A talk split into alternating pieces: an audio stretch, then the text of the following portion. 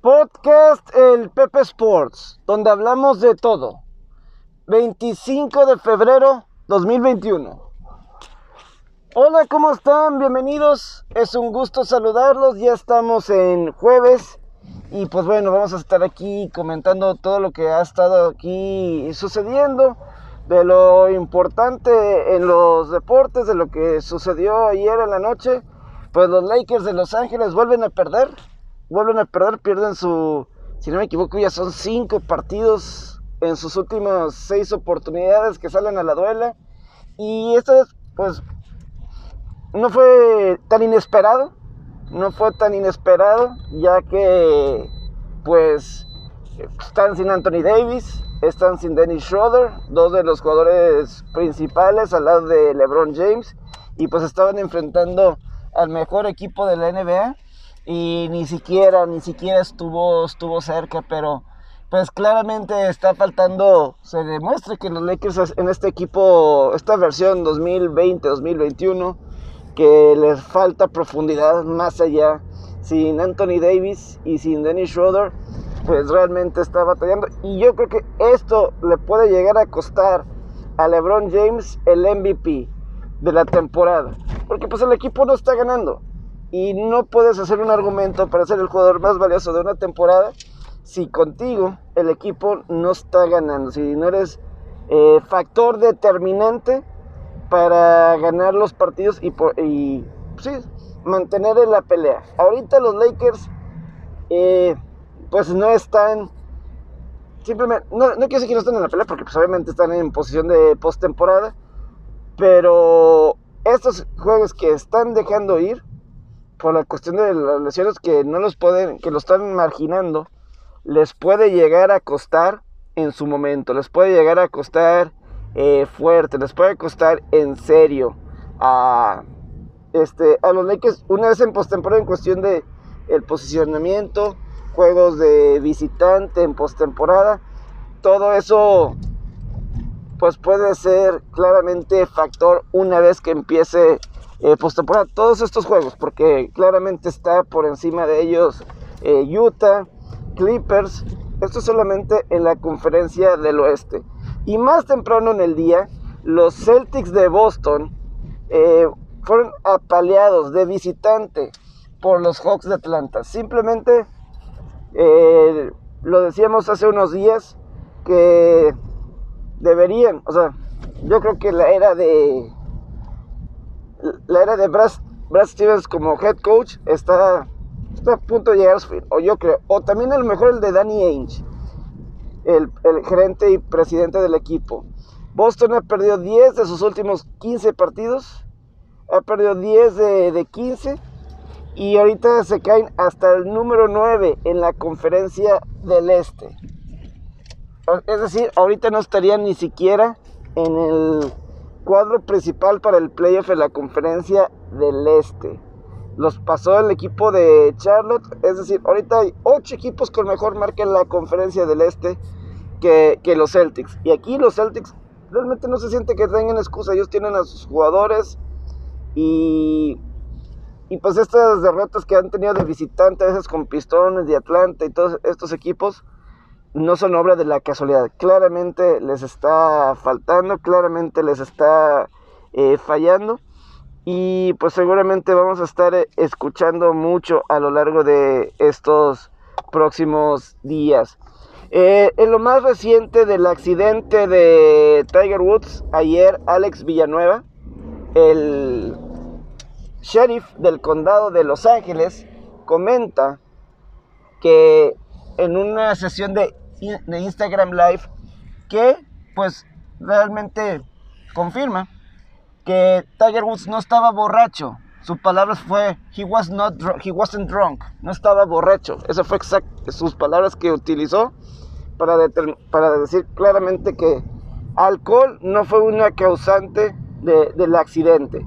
Lo que sí es que ayer eh, sacaron una, una ilustración panorámica de la distancia que trasladó el carro de Tiger una vez que se empezó a voltear hasta que llegó a, su punto final el, la camioneta en la que iba Tiger Woods, que iba cerca de que, que se trasladó más de hasta 400 pies, es decir, como 120 tantos metros, como 121, 122 metros, fue lo que se estuvo trasladando la camioneta de, de Tiger hasta que llegó hasta su, hasta que se, hasta que por fin se detuvo.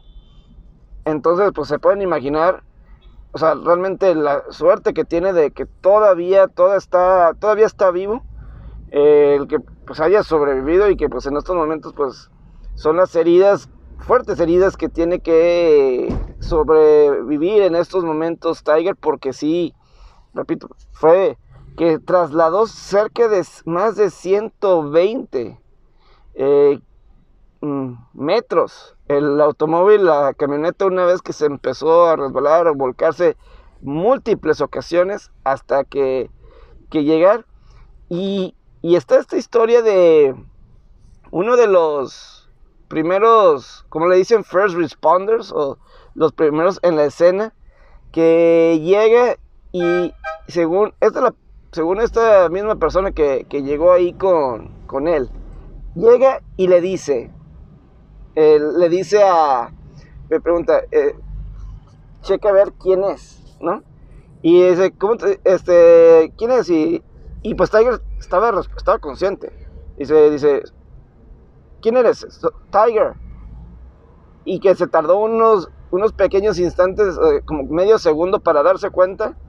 Y, y, pues así fue como empezó, así fue el, así fue como detalló los, eh, cuando llegó a la escena, eh, la primera persona, el primer, esta primera persona de, del rescate de, Tiger, le pregunta así simplemente, eh, ¿quién eres? Y, Tiger pues I'm, Tiger. Y, que según esto que Tiger, él no sabía de, en ese momento, la, la magnitud de sus lesiones. O sea, para él, en ese momento no sentía dolor de, lo que le había pasado. O sea, no sabía a qué tal grado estaban sus lesiones. Obviamente se dio cuenta que no, se, no podía ponerse de pie por su cuenta. Obviamente, con, como terminó con sus piernas, claramente no se iba a poder poner de pie. Pero eh, que a lo mejor la, la, adrenalina es que yo sí creo que muchas veces cuando, cuando te fracturas algo, al instante no lo sientes. Eh, la única vez que me he fracturado yo algo en mi vida, pues, y a lo mejor pues habrá más gente que, escuche esto y que a lo mejor puede pensar algo diferente o experimentado algo diferente, pero cuando te fracturas algo, como que en el instante no, no lo sientes, no, no, sientes el dolor. Sabes que te fracturaste algo, pero no tienes el dolor, no sientes el dolor. Ya más adelante, ya una vez que se enfría la situación, ahí es cuando te empieza a, caer el dolor. Eh, pero sí, en ese momento, pues, Tiger no, no podía, no sabía el grado de sus, de sus lesiones. Justamente cuando, según este, la, la, persona que primero llegó a la escena, este, ahí con, con, Tiger, con Tiger Woods. Pero pues bueno, es la, información, falta, falta mucho. Lo que sí es que hoy empieza el torneo del WGC allá en, Florida. Este, este circuito de torneos importantes que el año pasado fue en la Ciudad de México. Este torneo era, fue en la Ciudad de México que ganó el gran Patrick Reed. Y, pero pues este año no, no se va a hacer. No se va a hacer en México, obviamente ya está en Florida. Eh, por la pandemia y los reportes indican que el próximo año ese torneo a lo mejor se va, se va a Europa. Entonces, pues sí, es un poquito así de, de que lástima, no va a estar aquí ya ese torneo. O a lo mejor posiblemente ya no va a estar. Pero pues sí, para la cuestión de... Imagínense ahorita los golfistas, los mejores del mundo, que hoy empiezan esta, este torneo importante, que da muchos puntos en el ranking mundial eh, con en su mente lo que le pasó a Tiger. Y sobre todo porque la influencia que ha tenido Tiger en todos ellos en estos momentos, ¿no? Durante todo este, pues durante toda su vida, o sea, estos son chavos que crecieron, ¿no? Que, crecieron realmente eh, siendo, eh, siendo su héroe. La, yo creo que el, los que están ahorita, el 95, 96%, aunque no sean de, Estados Unidos, aunque sean de otras partes, eh, es increíble lo que ha logrado en ese sentido.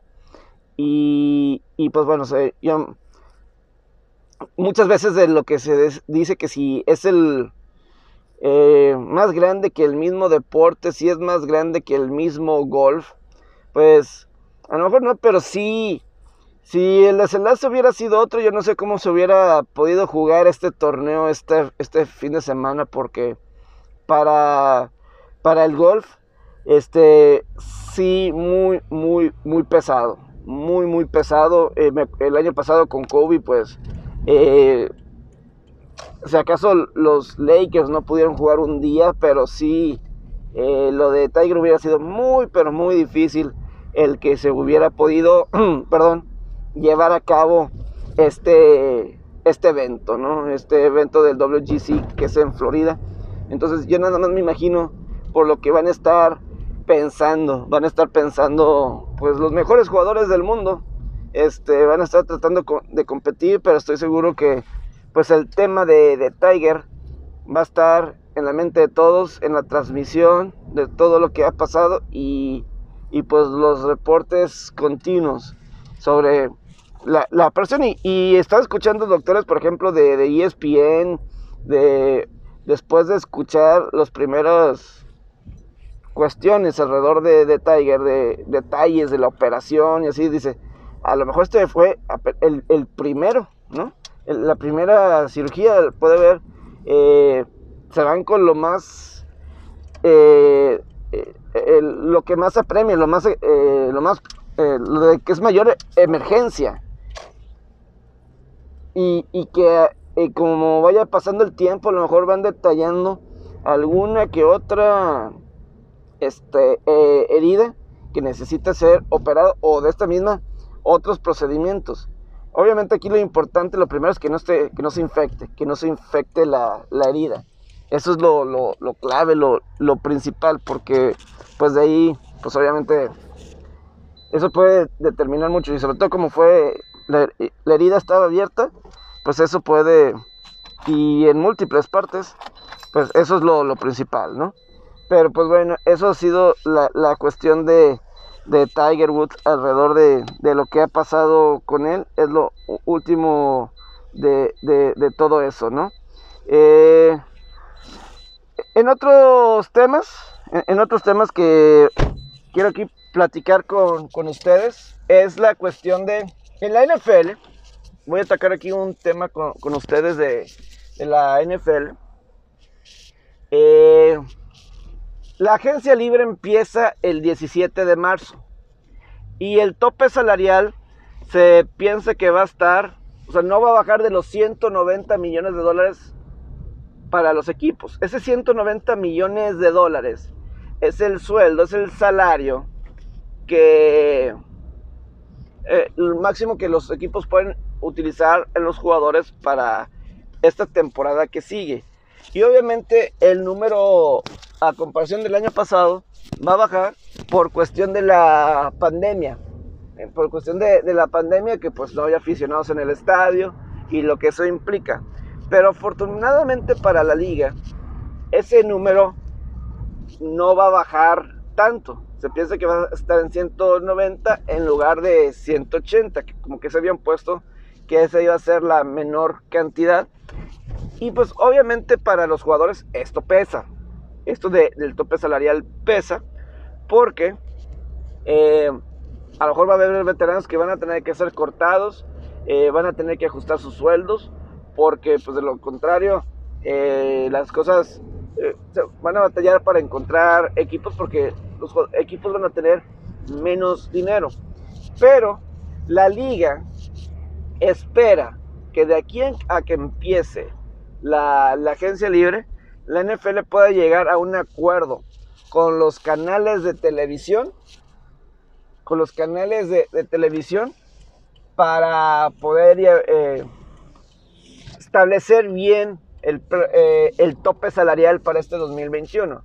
Porque obviamente si la liga tiene, si, si la NFL ya tiene asegurado estos contratos, si, si ya lo tiene asegurado, pues puede agarrar un poco de ese dinero del próximo año y ponerlo en este tope salarial para cuidar a estos jugadores veteranos.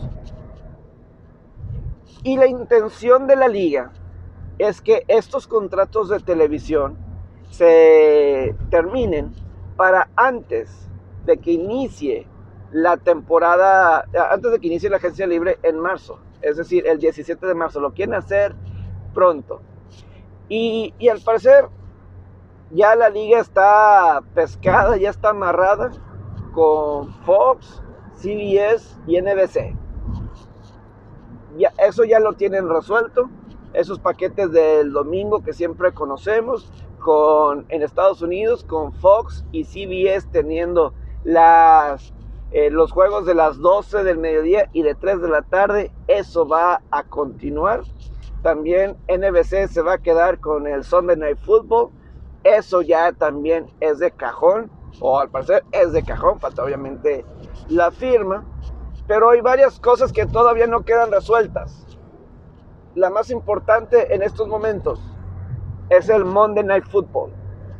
Eh, a, las cadenas de Fox, CBS y NBC todavía le quedan dos temporadas más, la del 2021 y 2022 a estas cadenas de televisión con derechos.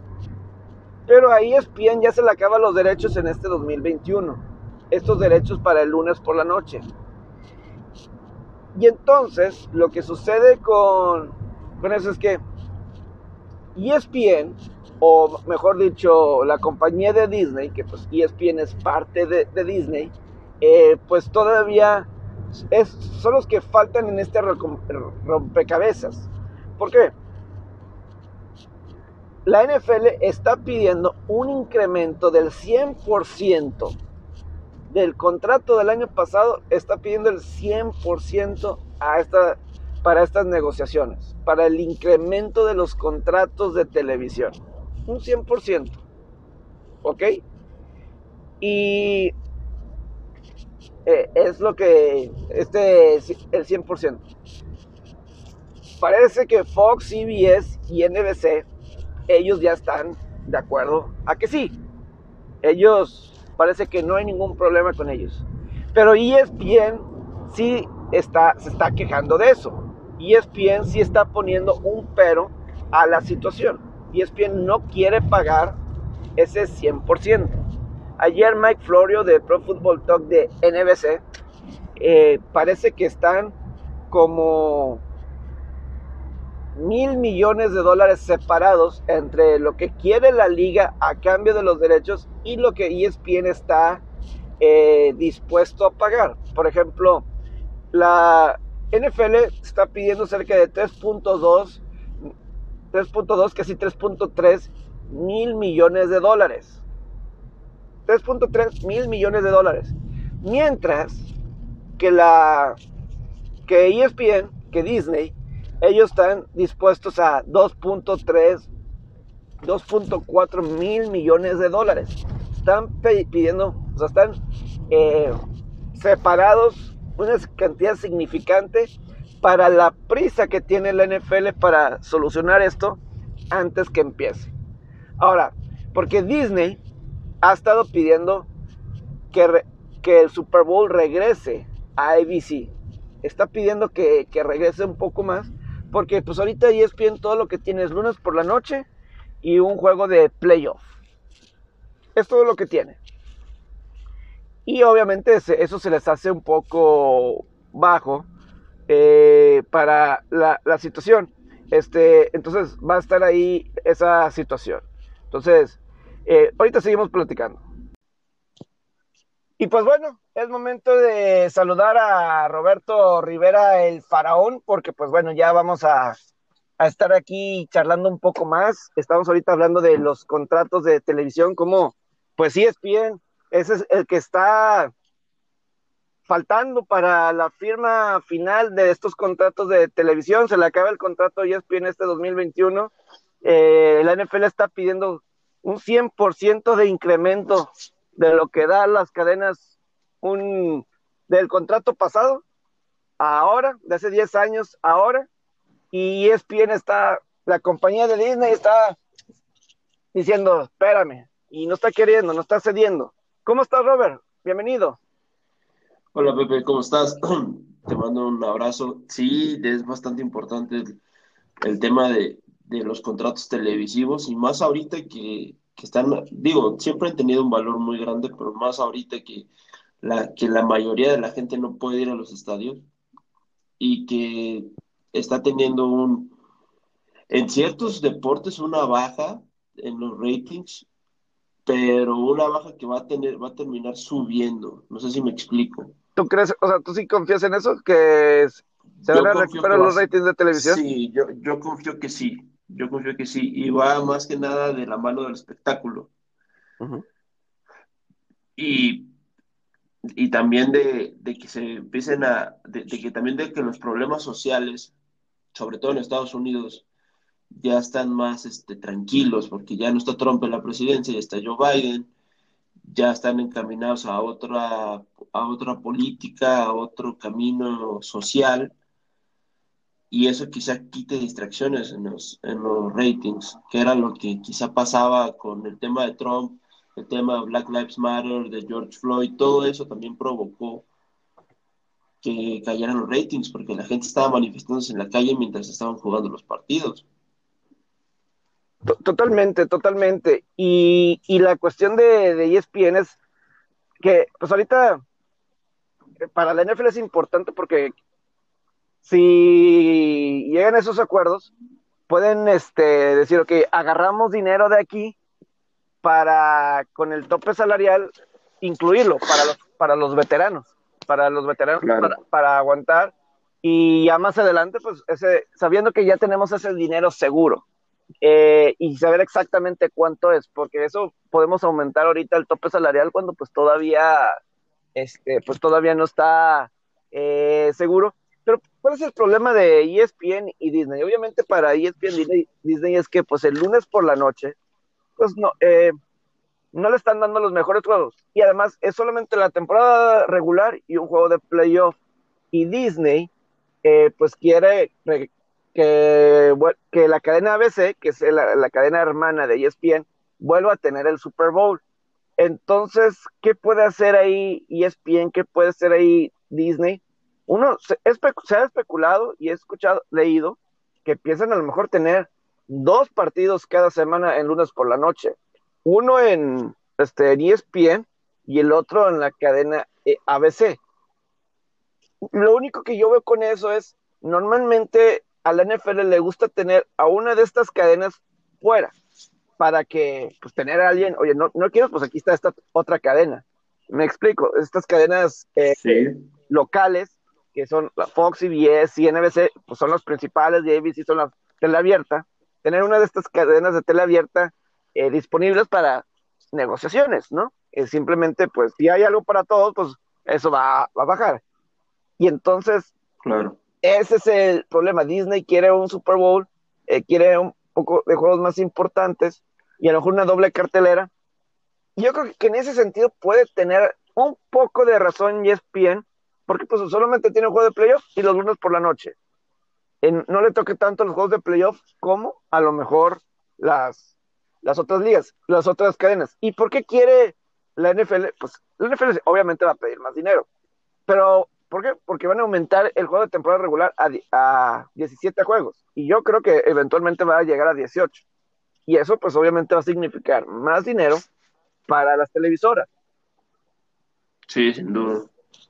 Sin duda. Y aparte, el, el que tú puedas distribuir tu calendario en más horarios te evita la saturación, ¿no? Digo, eh, está, estamos ya muy acostumbrados al, al este, a la forma en la que ellos te, ponen muchos juegos a las 12, un poquito menos juegos a las 3, hora del centro, el Sunday night y el Monday night, ¿no? Pero si tú puedes, si tú puedes como distribuirlos de una mejor manera, también le das esas opciones al televidente, ¿no? Porque, ¿qué pasa? Si tu, juego, si tu equipo juega a las 12, estás enfocado en tus juegos de las 12 pero te pierdes todos los demás de las 12, ¿no? No, no, no, no te puedes saber el Red Zone, por ejemplo. No sé si lo vas a, a, los Browns y están jugando a las 12, pero en cambio si lo distribuyes como, como, como comentas, si el Monday Night lo pones a doble cartelera, que también eso es muy atractivo para fanáticos y apostadores, también es una gran, es una gran opción porque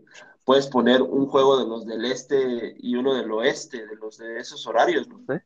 Podría ser una buena, una buena opción. Y yo te voy a decir algo, yo siento que el Monday Night sigue siendo, sigue teniendo su toque especial, ¿sabes? A pesar de que no es el juego, aunque no sea el juego ya principal, porque los que tienen mayor audiencia claramente son el juego de las 3 de la tarde o el Sunday Night. Y, el, y muchas veces da, o sea, ponen el juego, los juegos más importantes lo ponen o a las 7 de la noche o al de las 3 de la tarde es cuando básicamente ponen el mejor. Pero todavía yo siento que la gente sí se pone a ver el Monday Night Football, o sea, como que... Eh, y a lo mejor un poco más, eh, a lo mejor porque es en cable, pero el, el Monday Night sigue siendo el que es el único juego del día, es el primer día de la semana laboral. Se pone, es un buen día para ver un partido de fútbol americano, es un buen día para ponerte a ver un juego. Y, aunque no sea el, sí, definitivo. aunque ya no sea el principal, pero sí creo que tiene su fan base muy claro y que y, y sí genera, sí genera, o sea, todas las controversias que ha habido con los comentaristas de que si son buenos, no son buenos, eh, que les está faltando eso a ESPN, esos son, son ceros, porque de cualquier manera, en el 2019, cuando, cuando estaba Anthony, Anthony McFarland, y que había muchas críticas o aquí, eh, los ratings han sido buenos, a veces hasta mejores eh, que en otros años. Y este, pues el, el donde más bajó el rating en la NFL fue en el Sunday Night. En la NFL, pues fue como 3, 4%, que es muy a la par de los otros canales. O sea, no fue tanto. Donde tuvo más baja de audiencia, o donde más el porcentaje bajó, fue en el Sunday Night. Eh, en el domingo por la noche. Yo siento que el lunes por la noche sigue teniendo ahí su, o sea, la gente no lo ha olvidado y sigue siendo importante por lo que es el Sunday Night muchas veces, que es el tercer juego del día. Y si estuvo muy bueno el de la tarde, pues ya te prendes, hay películas, hay otras cosas que hacer. Pero el lunes es el, es el primer día laboral y, y, eso está, a mí se me hace muy genial y si es, yo sí creo que es un paquete de mucho, mucho valor. Lo sigue siendo. Claro. Y, bueno, ahí te va también otra opción, Pepe. ¿Qué tan difícil sería para mejorar esos ratings del Sunday Night? Es que estos juegos ya están decididos por calendarización desde el principio de la temporada. Y hay ocasiones en las que tienes equipos que la verdad no son tan atractivos para tenerlos en un Sunday Night o en un Monday Night que tú pudieras hacer esos cambios, o sea, que tuvieras el Sunday night vacante y lo decidieras, no sé, una semana antes. E, es que... Porque luego hay veces que te pasa que, te ponen un, un, no sé, un, por ejemplo, la temporada pasada, un Giants contra Eagles, que eran malísimos eh, los de esa división, en un Sunday night cuando eh, a las 3 de la tarde tenías un, no sé, un Tampa Bay contra Green Bay o un o un este o un eh, no sé Ravens contra Titans. sí. me explico o sea eh, lo puedes mover y poner en verdad un juego eh, es que pesado ese es que NBC tiene ese esa opción de como de la semana 5 en adelante lo pueden mover pero por ejemplo si me acuerdo ese de Filadelfia Gigantes o, o fue no fue, fue Filadelfia Dallas fue este fue que fue un juego malísimo. Que fue, fue, sí, que Dallas estaba con su cuarto coreback. Que, pero eh, es que ah, esas divisiones, pues a veces, aunque estén batallando, pues tienen ahí su, su grande afición y dicen, pues, ni modo, ¿no? Claro, de todas maneras van a tener buen rating, ¿no? Pero, en verdad, en verdad al fanático fuera de esos, de esos y de los apostadores no les iba a importar ver esos dos, esos dos equipos en tan bajo nivel. Y eso, eso quieren hacer para el lunes por la noche. ¿Cómo hacerle para que eso, esos juegos, porque a veces en el lunes por la noche sí llega a haber situaciones como esas, o sea, se puede prestar más porque en la actualidad no hay forma de cómo cambiar los partidos del lunes por la noche. No lo hay.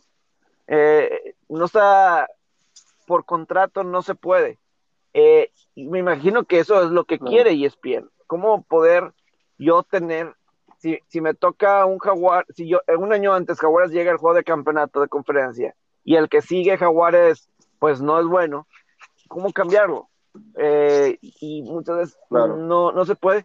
Y hay muchas veces que los juegos de las 12 eh, es, mejor porque también CBS y Fox eh, creo que tienen ellos derecho a un juego, una cantidad limitada de partidos de, de vetar de que, ah, no, este es mi, este es mi juego, este, un juego importante, no me lo puedes quitar. O sea, de repente CBS y Fox se pueden poner en esa situación, porque obviamente ellos también pagan una muy buena cantidad de, de, dinero. Eh, pero sí es algo que ese el flex scheduling, eso puede ser. Ahora. Ahora, aquí, aquí es diferente, pero recordémosle a la gente, ahorita que es lo del flex scheduling y lo de las cadenas, porque de los cuatro deportes grandes de Estados Unidos, eh, NFL, NBA, MLB, NHL, la NFL es el único que no tiene sus transmisiones de local, valga la redundancia, Así es. o sea, no tiene, no tiene una transmisión eh, 100% home ground de local, como, como lo tienen todos los demás deportes. no lo tienen. De televisión, ¿no? No, no, no. Sí, no, eh, quizá de radio sí, de radio. De radio sí tienen. de, radio sí tienen todos, pero de tele, pues no, ¿verdad? De tele ninguno. De tele ninguno. O sea, no es que, no es que a los vaqueros los pase Fox Sports Dallas ah, o, a, o, a, los gigantes, la cadena de los Yankees, ¿no? ¿Te imaginas si Dallas pudiera hacer eso? Uf, hombre, Dallas no, me da las. Pero eso viene desde los 60, de que dijeron, no. Sí, tenemos que hacer esto en conjunto. Si nos vamos así individualmente, la, este, la discrepancia de franquicias sería tremendo y sobre todo como un equipo como los vaqueros. ¿Te imaginas Jerry Jones pudiendo vender sus partidos? como la Liga MX lo hace. Sí, o sea, no, pues sería mucho más dinero. No, hombre, sería, o sea, creo que sería el contrato más lujoso de todos los deportes. La verdad. La, verdad. Eh, o sea, no había alguien que pagaría más dinero por el paquete individual de los vaqueros. Eso es, o sea, o sea, lo de Canelo, lo que tú quieras decir de pelear, o sea, no, no habría nadie que se acercaría ni cerca, o sea, los mil, la cantidad de dinero que está pidiendo ESPN sería para los vaqueros solos. O sea, eh, eh, o sea y, claro. y, a lo mejor más, no, sería, no, sería impresionante toda esa cantidad que, que se maneja, ¿no? Este, ahora, hay otro problema también con estos contratos de televisión. Lo del Thursday Night Football. Eso, bueno, todavía queda un, este, debe quedar como tres años más a Fox para, para eso. Pero al parecer, ninguna de estas cadenas está queriendo tener los el, Thursday Night. Fox parece que ya no lo va a querer. Eh, CBS y NBC ya lo tuvieron y como que no les interesa tanto. A lo mejor a Disney y ahí sí, por ahí puede ser. Dame el jueves por la noche y méteme en la, en la rotación del jueves por la noche.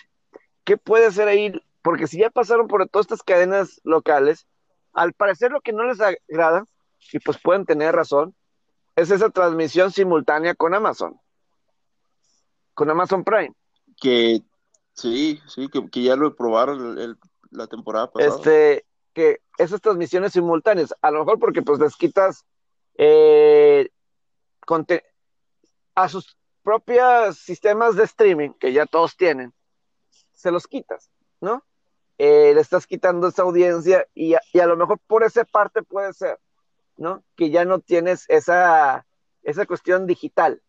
Eh, y, que no lo tienen para ellos porque se transmite simultáneamente canal de la NFL, se transmite por Amazon Prime y por el canal abierto. Y tengo la idea, la sensación que va por ahí, el que ya no les agrade tanto tener un partido del jueves, que de cualquier manera es algo interesante. Pero ¿qué va a hacer la NFL para vender ese, ese producto del jueves por la noche y a quién? Se regresa nada más canal de la NFL y Amazon exclusivamente para Amazon Prime, pudiera ser exclusivamente para ellos el juego. Eh, sí, yo creo que ese es el, mayor reto que, tiene, porque para el lunes por la noche, ¿por qué no? Si es bien se puede decir, ¿por qué no se lo dan a TNT? Estaría interesante TNT. Es, es CNN. Eh, sí, estaría interesante. Turner Sports ya tiene la NBA, tiene ya grandes ligas sería, Turner pudiera realmente estar dominando, ¿no?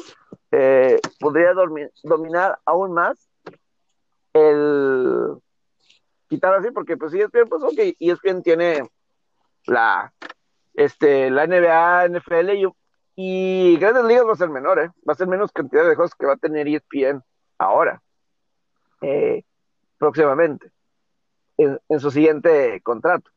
Entonces, ahí a lo mejor también, yo, a lo mejor la NFL puede ir con Turner y pues ellos no tienen un canal abierto que puedan buscar un Super Bowl. ¿Y te imaginas ESPN sin NFL? Sí sería, sí. Ya prácticamente no tendría nada más que shows.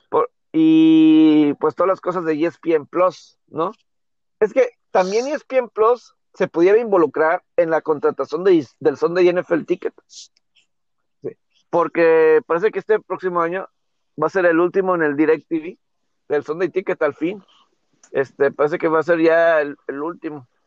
Es que es a lo que te iba a decir, si, si, si ya Amazon Prime va a tener juegos en, en exclusiva, pues entonces el Sunday Ticket ya no te va a servir porque vas a pagar un buen por el Sunday Ticket para que te toque un partido que no lo puedas ver.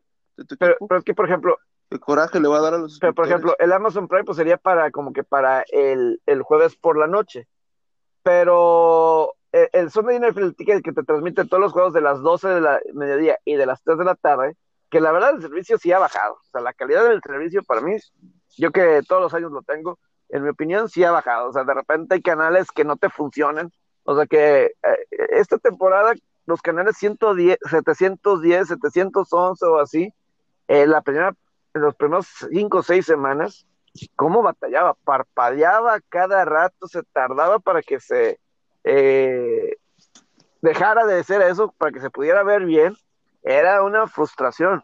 Y luego hubo una situación por ahí en diciembre, donde gente de DirecTV se peleó con ciertos canales locales de CBS en ciertas regiones, y entonces el canal los juegos de diciembre, como dos o tres semanas, que pasaban por el canal local de CBS que yo tengo, que es de San Antonio, no podía ver, no podía ver yo nada de ese canal, hasta juegos de colegial no podía ver porque no me lo transmitía ese CBS y para la gente del Sunday Ticket no me lo incluían tampoco en el paquete del Sunday Ticket, no me lo incluían en el local y tampoco en el Sunday Ticket. Y así había mucha gente, así hubo mucha gente que se empezó a quejar en redes sociales de oye, pues yo te estoy pagando para ver todos los juegos, eh, de, de, de, alguna forma. Entonces, sí la calidad ha bajado del servicio del Sunday Ticket.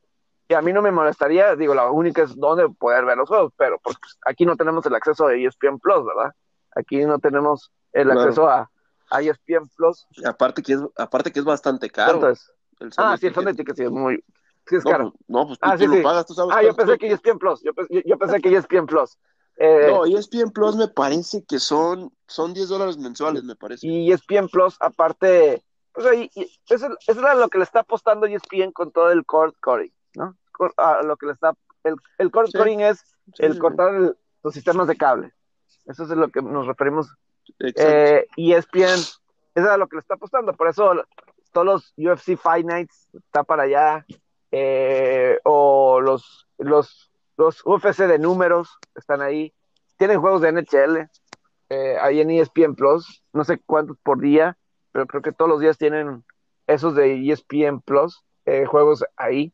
Entonces, pudiera aplicar para un ESPN Plus, eh, un Amazon Prime, todo eso de Sunday NFL Ticket. Está muy interesante todo esto porque, eh, ¿cómo está el panorama? Porque, por ejemplo, en el hockey se acaban los contratos de televisión este año, en NBC, y se viene una situación. Parece que eh, para fin de este año van a, la NBC va a quitar su canal de NBC Sports Network.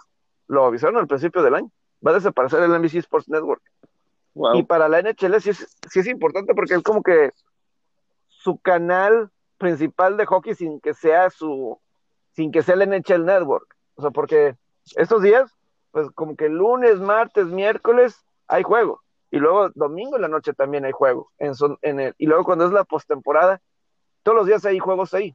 También lo combinan con este USA, USA Today, que, que, y a veces meten hasta en el canal de golf. han llegado a, poner ahí juegos, juegos de playoff. le campechanean bastante. Ahí le ponen de repente, en los últimos años ha habido juegos de playoff ahí en el Golf Channel, que también es de NBC, eh, el canal. Pero sí es, es una situación porque pues, se, se acaba. Ahora, para la fortuna de NBC, las cuestiones de Lake Tahoe fueron un éxito. Eh, el juego de, la, de Vegas contra Colorado lo que duró en el canal importante, estaba teniendo como 1.3 millones de televidentes de audiencia. Para NHL es un, es un buen. Ya luego cuando se... Ese juego, ya cuando se reanudó en la madrugada, prácticamente, pues bajó hasta 300 mil las televidentes. Pues es lógico, ¿no? Sí. Pero, pero el domingo, el juego a las 6 de la tarde, hora de nosotros, 7 de la noche, hora de Estados Unidos, el Philadelphia-Boston, fue un éxito. Eh, fue el juego más visto de temporada, temporada regular en el NBC Sports Network. Y también fue el más visto streaming. Entonces, fue un éxito esos juegos en Lake Tahoe. Obviamente la, la NHL estoy seguro que habrá aprendido con horarios y todo ese tipo de cuestiones con, con el sol, cómo dividirlo. Digo, para los jugadores de la NHL sí leí que les agradó la experiencia y todo, lo único que pues sí se les hace un poquito arriesgado el, porque sobre todo como estaba ahí la cuestión de Lake Tahoe con el sol, el reflejo, ¿no? Y pues te imaginas no ver ese disco, pues puede ser peligroso el, si lo, el disco y todo eso, pero, pero fue un éxito. Eh, y yo creo que se van a venir más de ese tipo de juegos, y es algo que le puedes vender a las televisoras. Este, Claro, y es que es atractivo para tanto el fanático de el fanático que ve todos los juegos como para el, para el fan poser. Sí, claro. O sea, para, es, es atractivo este tipo de, de, variantes en el, en el este, en, en, en, tu deporte, hacerlo en otros lugares, al aire libre. Lo, lo del Lake Tahoe es, es una idea muy buena, pero sí tienen que como ajustar porque pues cuando se, se aprecia lo, la verdadera, lo, lo, padre del paisaje del Lake Tahoe es en el día. Sí. En la noche se ve como si estuviera en un hoyo negro, también se ve padre, pero se ve más padre. Sí, claro. No, y, y pues claramente eh, el domingo estaba padre, porque pues empezabas todavía con luz del sol. A las eh, pues, claro. siete, Lake Tahoe, no sé si sea ya hora del Pacífico o sigue siendo hora. Creo que sí es hora del, del Pacífico todavía. O sea, todavía. Si, no sé si era a las 5 horas de, de, Nevada o, o 4. No me acuerdo Nevada, el horario de, de Nevada. Porque creo que Lake Ne Nevadas es dos horas menos ne que ¿Nevada? nosotros. Ah, okay. Como ah, Los okay, Ángeles. okay. Entonces sí, sí, porque Arizona es una hora menos que, que nosotros. Arizona es una hora, Denver es una hora Denver, menos sí, también. Denver es una hora. A ver, vamos a sacarnos de dudas. ¿Qué, qué hora es ahorita en, en Lake Lake Tahoe? Tahoe?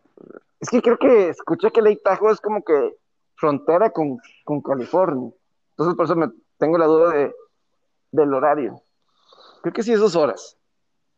Este, Estoy, estoy, seguro yo también, porque también es, es Lake Tahoe. ¿qué, Nevada. ¿Qué estado es? Es California, Lake, de hecho, ¿no? Lake Tahoe es Nevada.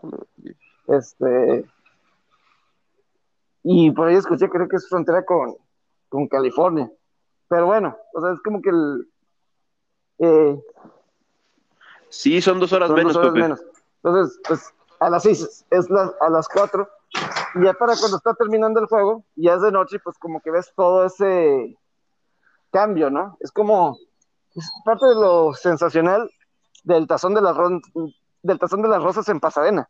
Empiezas de sol y terminas de noche, entonces ves todo el atardecer. Ahí los bonitos paisajes del Tazón de las Rosas cada año. Y este año se extraña, por cierto. Pero es parte de, esa magia. Y pues a, lo mejor se pueden pensar en, irse en, en, otros lados. Va a ver, no fue la última vez. Y a lo mejor hubo muchas críticas. A lo mejor hubo muchas críticas por parte de, la, de gente en un principio por lo que pasó de que tuvieran que retrasar como nueve horas el juego. Pero yo creo que sí fue bueno. Yo creo que sí hubo muchas cosas positivas y creo que sí ayudó al producto como tal. Y fueron buenos juegos. El de Colorado Vegas fue un buen juego. Y el de Boston Philadelphia, pues a lo mejor Boston dominó, pero fue buena acción. Fue, fue buena acción y todo. Yo creo que están, eh, están contentos por ese lado. Entonces, son estos productos que las ligas se tienen que poner creativos para, para llamar más la, atención de, diferentes, de diferentes cuestiones, ¿no? Entonces, pues, es, hay un poco así de, de todos estos contratos así. Va a estar interesante cómo, a, qué resolución llega. Así es. Y eh, empecé hablando de el podcast, un poquito de unos detalles de lo de los Lakers y los Celtics. Yo te pregunto, ya le pregunté esto a José Alberto el otro día, y te lo pregunto a ti. ¿Está Brad Stevens en la cuerda floja? Danny Ainge están en la cuerda floja ahí en Boston. Deben de, ¿no? Eh, yo, yo creo que sí, yo creo que sí, porque también eh, Brad Stevens como que cumple y hasta ahí, ¿no? O sea, no, no ha ido más allá. No se han metido unas finales del, Es que este. han llegado a tres finales en los últimos cuatro años, pero ahí quedan. Que, diga, eh, no se han metido unas finales de NBA, no, me refiero, no, no, del este, sino. No se han metido unas finales de NBA y ya la sequía para y ya por ejemplo Lakers ya ya está cerca de este en cuestión de lo que dices ya también ya, ya se está cayendo Lakers o sea Frank Vogel no está en la cuerda floja sabemos que es pero el rendimiento de Celtics sí ha sido constante de que son unos altibajos muy marcados esta temporada. Y ya se le está acabando quizás esa renta que tiene que tiene ahí Brad Stevens. Pero ¿no crees que lo que pasa también es de que ha, habido una baja de juego de muchos jugadores con relación a todavía hasta la burbuja de la temporada pasada? O sea, por ejemplo, yo, yo, yo, veo una baja de juego en Marcus Smart, que, fue una pieza clave en, el, en, el, en la burbuja. Yo veo una, una baja también de juego en, en este, un poco en Jalen Brown, un, eh, un, poco en, un poco en Tatum con, aunado que los dos son All Stars, pero en Kemba Walker también, y se diga, hay chispazos de lo que fue en Charlotte, pero no, no, no termina siendo ese jugador que sea clave en el equipo. Está raro lo que pasa con Celtics. Pero, de hecho, ahorita están, están en noveno lugar en el este, en, ah. en, la conferencia que menos competencia hay en la NBA. Están fuera de los playoffs ahorita han perdido 10 de sus últimos 15 partidos.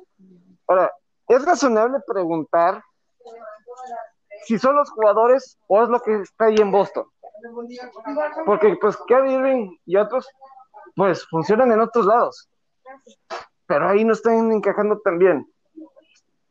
¿Me explico? O sea... Sí, sí, sí, sí.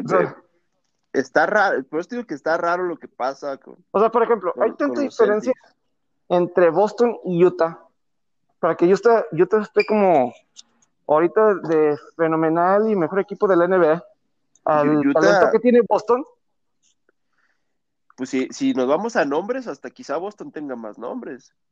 Pero aquí lo que pasa con Utah es de que, de que es un núcleo también parecido, sí tienes razón con lo, con lo parecido que es a Lakers, porque es, es un, es un John Core que ya lleva muchos años jugando o al menos varias temporadas, y que se tendrían que compaginar bien.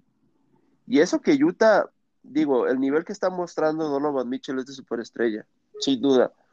Eh, se, los complementan bien eh, Gobert, Jordan Clarkson desde la banca entendió su rol, un rol que no quiso adoptar en Lakers, que era el de Six Men, lo, entendió y supo que ahí es donde iba a explotar al máximo sus cualidades.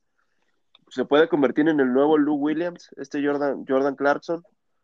Y este, y aparte de lo que te aportan ofensivamente, tipos como, como este Boba McDanovich y este, ¿cómo se llama el otro? Joe Ingles, que, te, tiran mucho, son muy tripleros. Ese equipo está muy completo. Además, el coach es bueno, es buen coach. se me va el nombre del coach de Utah. Pero eh, lo que pasa con Celtics es, yo siento, sí, exacto. Lo que pasa con Celtics es de que están muy, yo, yo veo cada quien por su lado, no los veo como, como, como comulgando con la misma, con la misma situación de equipo. Y ese es el problema. Ayer, ayer Atlanta los aplastó. Sí, no, los, los aplastó por, por completo. Y, y te digo, porque imagínate, Utah ahorita con este entrenador y el equipo, o sea, ves los nombres, ves todos, y yo digo, ¿a poco sí es para que, o sea, tanta diferencia? O, de plano, es que te voy a decir una cosa, y, hablábamos el otro día sobre los top 15 jugadores de la NBA, varios top 15 jugadores así de, de la NBA, y pues había, ha habido mucha plática sobre Shaquille O'Neal, sobre el mismo, lo que dijo con Donald Mitchell. Pero Mitchell sí es clutch, ¿sabes? algo que a lo mejor, no sé qué tanto, que, es Jason Taylor, lo que es el mismo Kawhi Leonard, lo que es el mismo, hasta mismo LeBron. O sea, yo creo que lo mejor de Donald Mitchell es fenomenal. Pero es entrón, no se raja. Eso. No se raja. Y, y, es, y es, se contagia eso. Y es este, aunque no ganan esa serie de playoff, pero él, o sea, él jugó, o sea, se vio bien y tuvo sus momentos importantes en esa serie, ¿no? Eh, entonces, por eso me, me puede decir que, que hay tanta diferencia en ese Utah sobre ese Boston para que Boston ni siquiera esté ahorita calificado en el playoff en el este y para que Utah sea el mejor equipo de toda la NBA, que tenga el mejor récord, ¿es eso posible?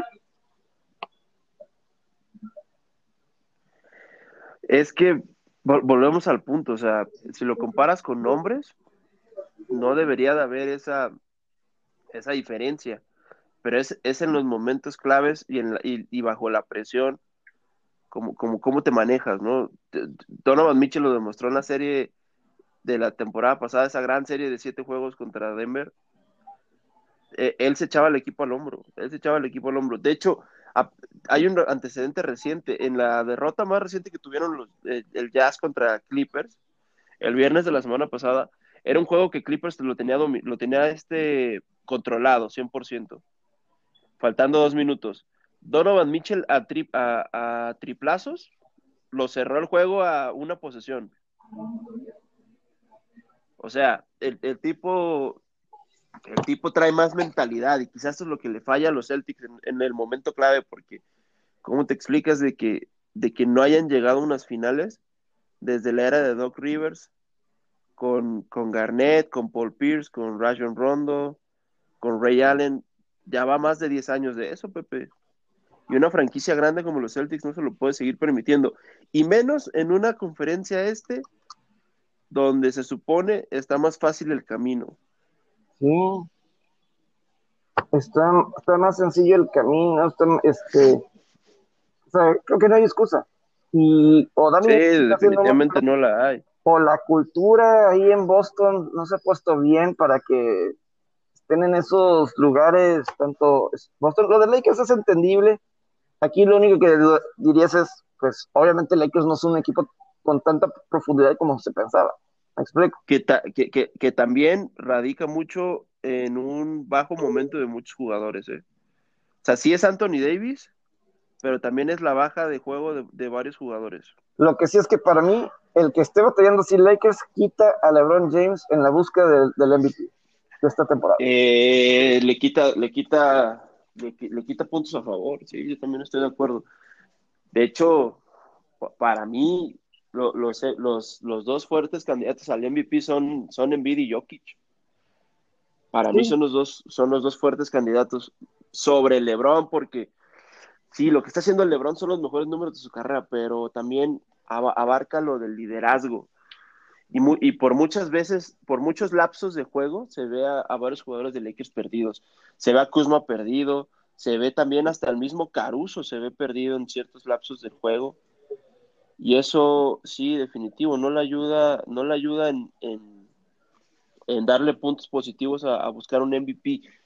Pero te digo, lo de Lakers también va, va muy de la mano de, de una baja de juego de muchos jugadores yo recalco de, de Kuzma, un poco de Caruso. Eh, también tiene otra baja clave Lakers, que es la de Dennis Schroeder. Los puntos que, que, te aporta él desde la banca también les está pesando porque no tienes quien te los aporte. Sí. Wesley, a, mí lo que me sorprende es que un tipo como Wesley Matthews, que, que, es tan buen tirador de tres, no le den tanto la bola. Creo que, no me acuerdo si fue este juego o el anterior, que pierden contra Washington, se va con cero puntos. Es que te digo una cosa, lo que estamos viendo ahorita de Lakers era, creo que porque muchos, o así pensamos que iban a batallar en los playoffs del año pasado, que esa profundidad para anotar, pero obviamente era un buen equipo defensivo, me, explico. Sí. Siento que... Sí, es lo que le está fallando ahorita. Washington te metió ciento veintitantos. Ahora te metió Utah que bueno, pues por obvias razones es el mejor equipo, te metió, te metió ciento, ciento este, cuando fueron 114, pero, o sea, también en close games ha batallado, apenas el fin de semana perdió con, con este, con Miami en un juego que ninguno de los dos rebasaron los 100 puntos. Sí, claro, dices, yo, yo, yo el problema lo veo más ofensivo que defensivo. El problema es ofensivo. El porcentaje de tiros de campo que están teniendo, de efectividad de tiros de campo, está siendo muy bajo. Está siendo muy bajo y porque es, un equipo que depende mucho de los puntos de la banca y de, la pintura. Y, eso, y es lo que te aporta Davis y Schroeder. Sí, es, es, lo que yo, sí, yo sí, yo sí veo. Eh, eh, fue de las dudas de que porque uno podía decir, ah, va a perder aquí, va a perder acá, porque ah, uno veía que un Miami pues tenía mejores jugadores. Miami Ah, claro. Pero a mí, ¿sabes lo que me sorprendió? A, mí lo que me sorprendió de esa derrota era, por ejemplo, alguien me está, alguien me está preguntando aquí, eh, me está, se, se, está cortando, Robert. Eh, ¿Estás ahí, ¿Estás ahí, Robert?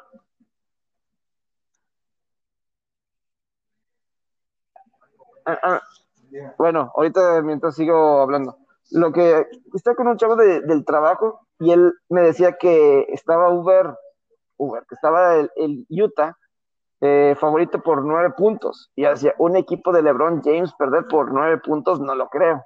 Aunque sea contra el mejor equipo de la NBA. Aunque sea el mejor equipo de la NBA, yo no me la creo. Pero pues eso fue lo que sucedió. Este, y nunca estuvieron en el juego. Nunca estuvieron en el juego Así, así de sencillo fue. Este, no te estoy escuchando, Robert. aquí estoy eh, continuando.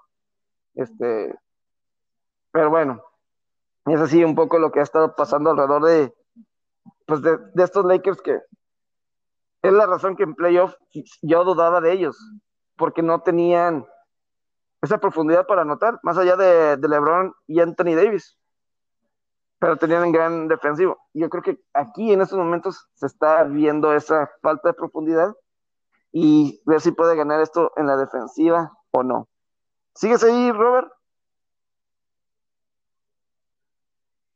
Sí, no es nada común ver a, al campeón reinante estar, estar como underdog por casi 10 puntos, casi doble dígito. Debe ser una estadística que debemos checar si, es, si había pasado antes.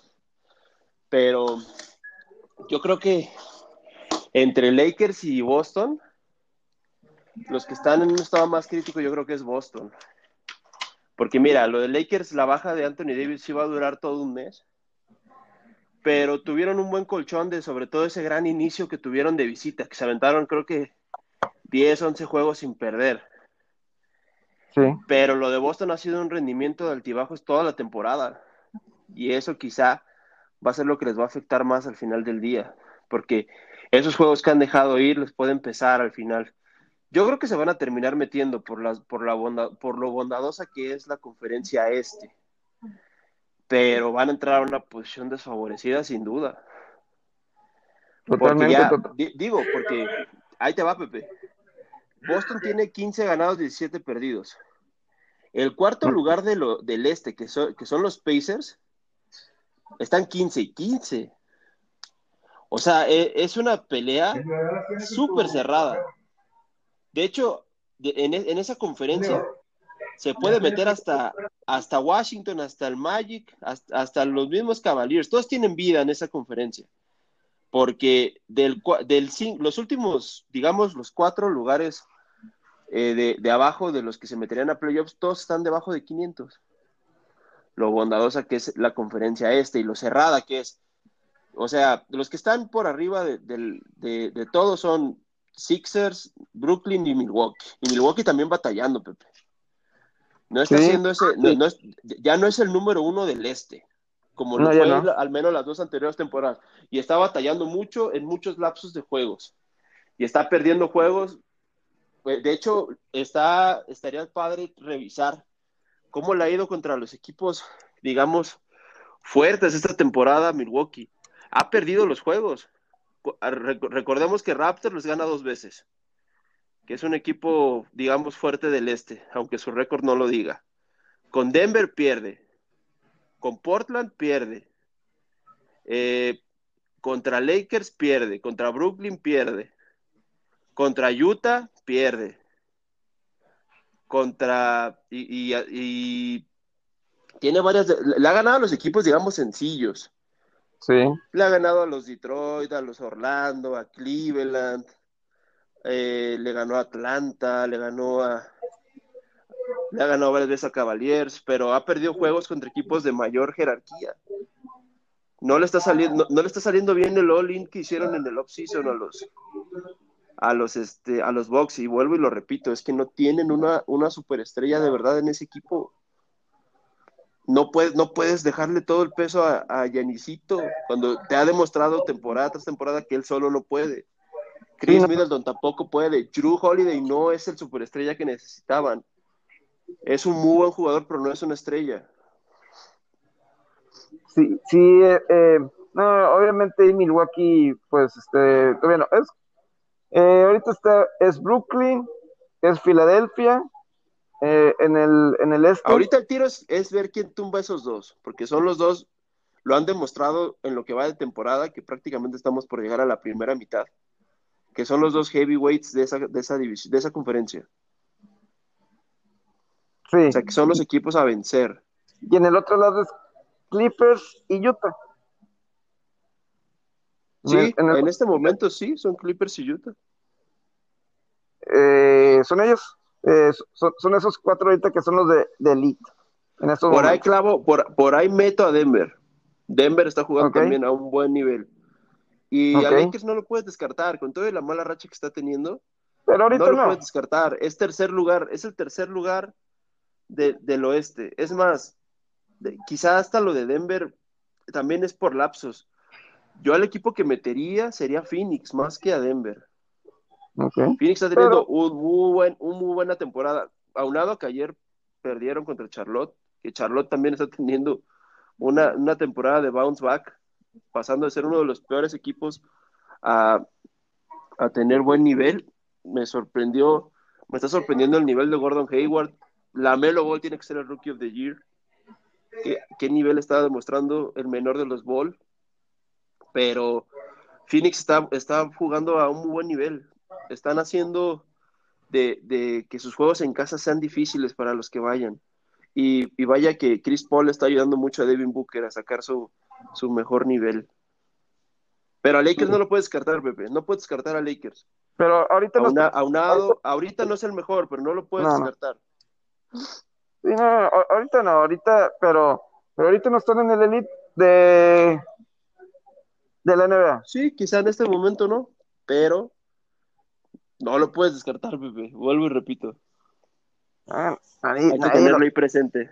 nadie lo está descartando. Nadie lo está descartando todavía, pero, Tú y Opus, que son anti-Lebron, lo están descartando. pero sí, desca- sí lo descarto de la conversación del MVP a LeBron James. Ay, ahorita está perdiendo, perdiendo este, Pues eh, ¿cómo se él dice? no está pudiendo Perdiendo a favor. no está pudiendo cargar con el equipo.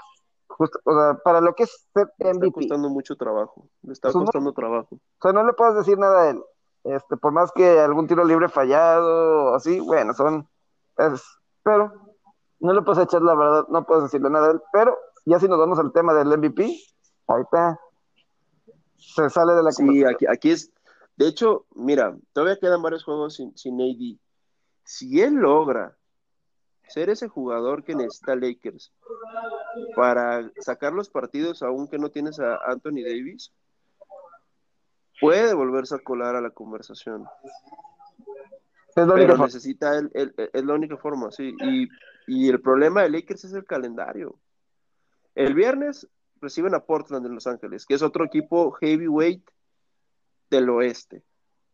El domingo reciben a Golden State, que, que de visita de- tiene muchas deficiencias, pero está jugando, no es el Golden State de la temporada pasada. Y luego su siguiente juego reciben a Phoenix. O sea, tienen una seguidilla de tres partidos bien bravos. Que, o sea, no sería descabellado que perdieran dos de tres O los tres. o los tres, pero eso los, los haría rezagarse un poco. Ellos saben, va, va a haber una plática fuerte con ellos, co- con, ellos. Tiene que hablar fuerte con ellos, tiene que, que mostrar ese liderazgo como head coach que tiene Frank Vogel. Yo a veces, yo a veces lo veo un poco, un poco suave, como un, como un coach suave a Vogel. Tiene que sacar un poco el carácter. Te, pregunto, de, los juegos de hoy, ¿qué te gusta en la NBA? Yo te digo ahorita de lo que es- estoy ahorita previendo de la NBA, de la NHL. de los juegos de hoy. Eh, tenemos un, un, buen board. Por lo regular los jueves y los martes tenemos pocos juegos, pero ahora tenemos seis, que no son muchos, pero tampoco son tan poquitos. Eh, es que es imposible no meterte a la racha de los overs de Pelicans, Pepe. Con todo y que esté hoy en 2.43 el over contra Milwaukee. Están teniendo una racha de overs impresionante. De los últimos 22 juegos, 19 overs, un push, unas bajas.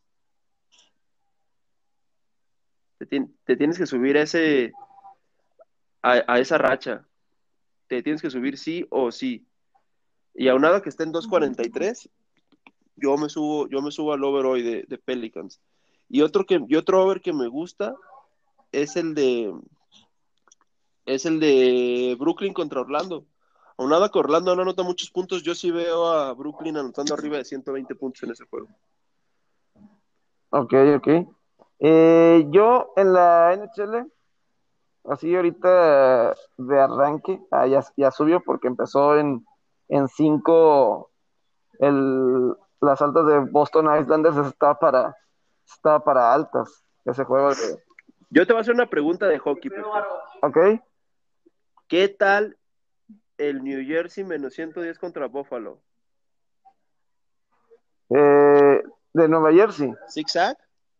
Pues es que han, Buffalo ha ganado los, los dos juegos que han, que han tenido. Este, y, y este es el primero en Buffalo. Buffalo, primer juego en casa, eh, después de una gira de cuatro juegos. Este, y donde le fue bastante bien a Buffalo. Yo a Buffalo, eh, los medios me lo pintan que se están peleando, que se está cayendo el mundo, pero son competitivos, la verdad. Este, Sí, está- están 6-8-2. este, y, no, y los últimos juegos, este, este, este juego, esta racha que tuvieron de, de visitante, eh, como que, pues, ¿cómo los, cómo, digo, estuve escuchando y, Ahora, y una vez eh, ajá. el juego de Islanders contra ellos, yo, yo, pues, eh, pasé el puck line, pero, este, apenas ganaron nada más por un gol, y, y los demás como que no ha estado tan, ¿cómo te lo puedo explicar? O sea, a mí me están diciendo que, este, a, a mí lo, lo que me estaban diciendo era uno de sus mejores jugadores desactivado. Eh, uno de sus mejores defensas fuera toda la temporada, del sábado para acá. Pero siguen siendo competitivos y ganan. Entonces, Y a Nueva Jersey le han ganado los dos juegos y los dos juegos le ganaron de visitante y ahora van a, a Búfalo. Entonces. al final del día eso es lo que cuenta. ¿Qué? Sacar los partidos como sea. Ah, claro. Y ahora van en casa. De, o sea, esos juegos contra Nueva Jersey fueron en Nueva Jersey. Ahora los reciben. Y por fin están en casa. Pero ahí te van estos datos que por los cuales me gusta ese menos 110 de Nueva Jersey. Ok. Eh, el portero de Buffalo, que, que al parecer va hoy Carter Hutton, 1-4 de récord. Y Buffalo en casa, 2-5-1. Dos ganados, cinco perdidos, un empate. Y New Jersey de visita, cuatro ganados, dos perdidos, un empate. Ahí, por ahí, ahí, ahí, puede ser, ahí puede ser. Este, la cosa es que el power play de Nueva Jersey es el defender el, el power play fue terrible. Este, defendiendo el power play, Nueva Jersey. Y es lo fuerte de Buffalo, el power play. Sí, es el, es, está empatado en primer lugar, ¿no? En el en power play efficiency. Sí, y, y, y este, pero deteniendo el power play es muy malo no vayas muy malo, históricamente malo, históricamente malo. Eh, y Buffalo es, lo fuerte de ellos, el power play. Y ahora están jugando, este, si quieres darle con ese, yo, este, sobre todo porque a mí me han leído mucho eso de, de, de Buffalo y pues, como que no lo, este, y hay otro que me gusta, Pepe, antes de que vayas con tu pick, que a lo mejor ahí sí coincidimos el menos 120 de Columbus contra Chicago. Eh, que ahora gane Columbus. Es que falta ver la cuestión del portero se lesionó el principal, Elvis, y está el segundo, Jonas. Y está, sigue estando en Este, y sigue estando otra vez, y sigue estando otra vez en cinco y medio, esas altas. Este, el otro juego se hizo bien fácil. Si van con Jonas, Puede ser también otro over, ¿no? Puede estoy ser- viendo que, que permite 3.5 goles este portero de, de, de Columbus. y, y Chicago, la ofensiva está caliente con Patrick Kane y compañía. Este, se, se prestas. Me lo pintabas muy pichón a Chicago y no es tan pichón, ¿eh? No, es que ofensivamente han resultado y con, con Patrick Kane es un loco. Patrick Kane es otra onda, Patrick Kane. O sea, es- mi jugador favorito de los últimos 10 años. O sea, y luego le está resultando este Alex de Brincant en su pareja y, y han tenido otros jugadores ahí también. Entonces, eh, que haya salido respondón y el portero ha estado mejor. El portero uno de ellos. Pero Sí, está 8-3-3. Es, es, es, puede, ser, pues, puede ser más cerrado que lo que esa línea demuestra. que Es una línea cerrada. hay que ver qué pasa con Columbus. Yo creo que ese juego debe ser altas otra vez, de cinco y medio. Estaba regalado el total de Chicago la vez, el, el otro día. Estaba regalado el total, estaba como en menos ciento y cacho. Este, el total de Chicago anotaron dos goles en los primeros nueve minutos, Chicago. Fácil se hizo los tres y no, hubo muchos goles. Sobre todo si va este Jonas de Columbus, Sí. este, porque, repito, Elvis el otro, está. Uno que se me antoja para altas hoy, que se mantuvo en cinco y medio, es el Dallas, Florida. Me imagino, so- me imagino que hoy va Sergei Bobrovsky, porque los últimos es back to back. Y estaba este Drager, que pues estaba jugando bien y ya tomó el primer puesto ahí Florida, pero fue back to back. Y se dice que hoy va Bobrovsky, desde ahí están diciendo, ayer este y hoy este. Con él creo que es más probable que se hagan esas altas de cinco y medio con él, es con ese portero, que se abra un poco más y se vengan este eh, los goles. O sea, a lo mejor Dallas puede llegar, si se destapa, puede, puede llegar a tres o cuatro goles en este juego. Y por ahí se puede hacer, ya no se requiere mucho para que se hagan las, las altas de Ya cinco y partan en. 5 y medio. Sí, Partan en 5 y medio. Por eso- o sea, es un, un número cómodo. por eso yo quería ayer que el juego se quedara de Dallas, Florida, se quedara en bajas, para que hoy que los otros porteros se mantuviera así de bajas y que este Y así fue, ganó, ganó Dallas 3-0. También puede ser un buen spot para el zigzag que gane Florida hoy. Pero van con el portero 2. A lo mejor el que sea altas, eso puede ayudar para, porque Dallas no le veo tanta ofensiva, pero este es que Dallas tenía una racha como 6-7 derrotas consecutivas. una racha de 6-7 derrotas consecutivas, este, Dallas. Este, Pero es así. Interesante el bordo hoy en, en, en la NHL. Pittsburgh, Washington, el 6 y medio. Los primeros tres juegos entre Pittsburgh y Washington habían sido altas, los últimos dos han sido bajas. Es que el portero de Pittsburgh estaba jugando mejor, Tristan Jerry, y por eso se han hecho bajas. Ha jugado mejor. El, el, o sea, o están jugando más defensivo Pittsburgh, y yo creo que por eso no se han hecho los siete goles. Eh, hay que ver quién está hoy de portero de Pittsburgh, eso puede depender. Hoy Montreal debuta nuevo coach porque despidieron a Claude Julien. Eh, vamos a ver ahí qué, qué sucede. ¿Aplica, ¿Aplica, el cliché futbolero ahí? ¿El coach que debuta gana o qué? Vamos a ver. Lo despidieron porque ya este, las expectativas no estaba cumpliendo y no creo que lo hayan despedido por bueno, ¿verdad? Y fueron, y fueron barridos por los Senators de Ottawa este fin de semana pasado. Este, Luego, ¿por qué equipo no? Sí. Te barrió uno de los peores de la liga. Nada más que Ottawa es el equipo que más está llegando a la portería, ¿eh? Ottawa es el equipo que más está llegando a la portería. Y, y, me, y me acuerdo que al principio tú decías que batallaban mucho en la ofensiva. Para anotar, siempre es un equipo que llega, pero últimamente están entrando goles. A lo mejor es por el mismo equipos como Montreal, Toronto y así. Pero es que es una defensiva muy agresiva, como que se están atreviendo a quitar los pops y se están dando oportunidades a la ofensiva. Están produciendo. Están en seis las altas hoy contra Calgary. Están produciendo giveaways del equipo contrario. Okay. Y yo creo que se están. Turnovers, ¿no? Sí, y, y, se están dando esas oportunidades. Se están eh, aprovechando. Eh, iba contra Calgary, que el portero número dos de Calgary, Richie, está, está haciendo mejor que Jacob Marks, Markstrom. Markstrom porque está lesionado. Pero Richie, muy buenos juegos contra Toronto, ¿eh? Los últimos dos juegos. Muy buenos Hoy, hoy está, proba está, al parecer, el, que va a estar es Markstrom, Jacob Markstrom. Ahí puede ser un buen spot para, para Ottawa, que es de visitante.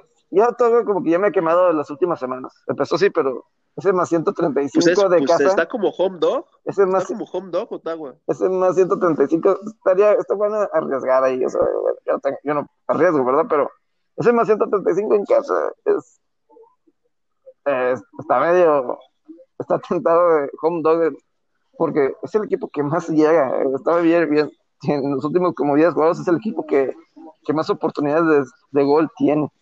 Este, la cosa es que no nota, pero están entra últimamente han entrado suficientes para, para ganar.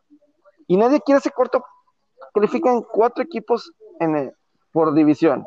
Parece que nadie quiere ese cuarto puesto en el este. Sabemos que está Toronto, sabemos que está Edmonton y a lo mejor Winnipeg, pero después de Montreal parece que lo quiere ni Calgary ni Vancouver. Ottawa está muy abajo. Yo creo que pues es un sueño, guajiro. Pero esos tres, para ese cuarto lugar, Montreal está viene de bajada. Calgary, pues, se vio mejor contra Toronto con este segundo portero.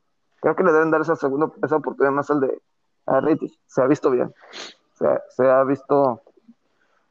Oye, y hablando de, sorpresas ahorita en las posiciones, en el en la conferencia, en la división oeste, put some respect on my Kings, ¿eh?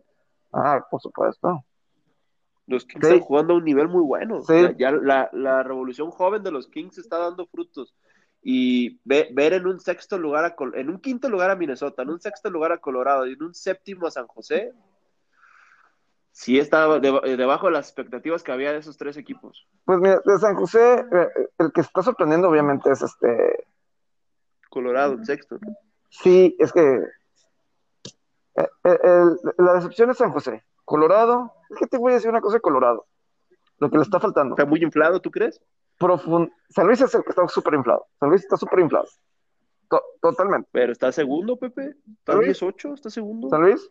Apóstale en contra de San Luis. San Luis está súper valorado, sobrevalorado. Está súper sobrevalorado. O sea, viene, Overrated. Viene perdido. Como diría José Alberto. Contra San, San José dividieron, pero debían de haber perdido los dos juegos. Debían de haber perdido los dos juegos. Los Ángeles muy apenas le pudieron anotar un gol en dos juegos. Este, muy apenas, muy apenas. Este, pudieron anotar un gol. Eh, o sea, muy sobrevalorado para mí San Luis muy sobrevalorado. Te voy a decir por mí el problema de Colorado. Sí, no está teniendo la ofensiva que uno piensa.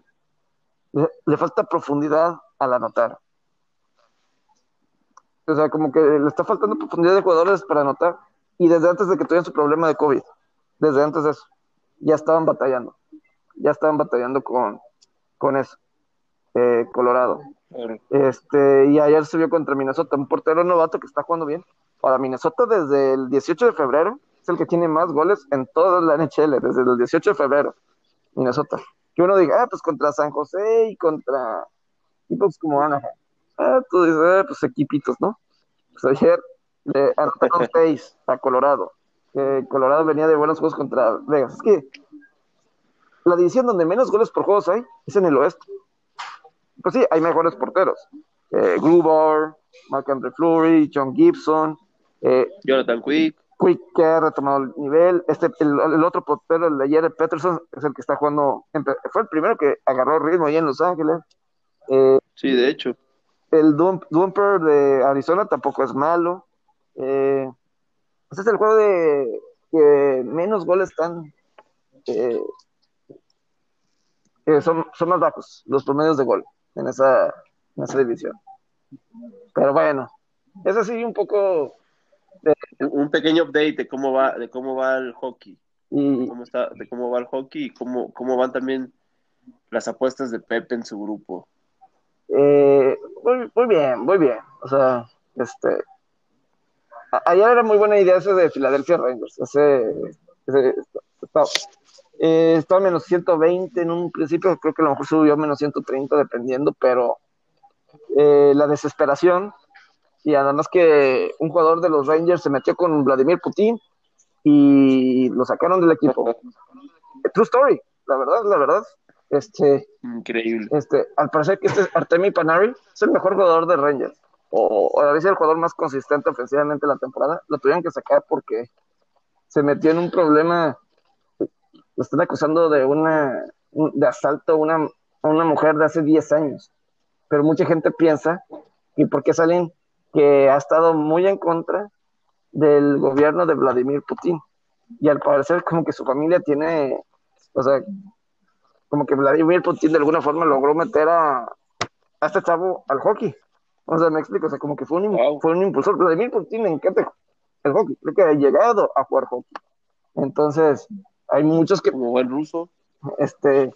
Hay muchos que piensan que, que esas acusaciones son porque. Que metió mano. Porque Artemi Panari pues ha sido muy crítico del gobierno de Vladimir Putin. Y pues, ya te imaginas, los rusos, bueno, si te metes en sus ondas, este. Sí, de hecho. La KGB y todas esas ondas, este entonces, pues así está la situación ahí con los, este, eh, entonces, y además ya estaban regresando algunos jugadores de Filadelfia y que pues fueron apaleados por Boston, pero pues es una situación de, fue una situación muy, que está muy en desafavor, en desafavor. Venían del COVID, no tenían todos los jugadores, Boston estaba más completo. Eh, me explico, o sea, no era un buen lugar, Lake Tahoe para Filadelfia, pues no, el lugar no era bueno para ellos. Entonces, 7-3 no estaban, no estaban bien valorados y Rangers venían de dos victorias consecutivas, pero sin, sin su mejor jugador.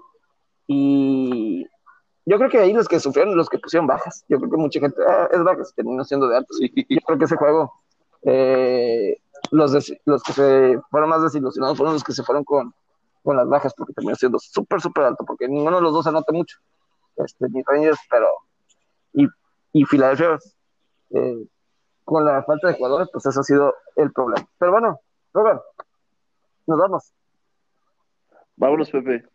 Ahí estamos pendientes entonces de los picks que, que se suban a Locks to Winner, a tu premium con, con Esparza y que haya éxito. Ya está. Buen jueves. Saludos. Saludos.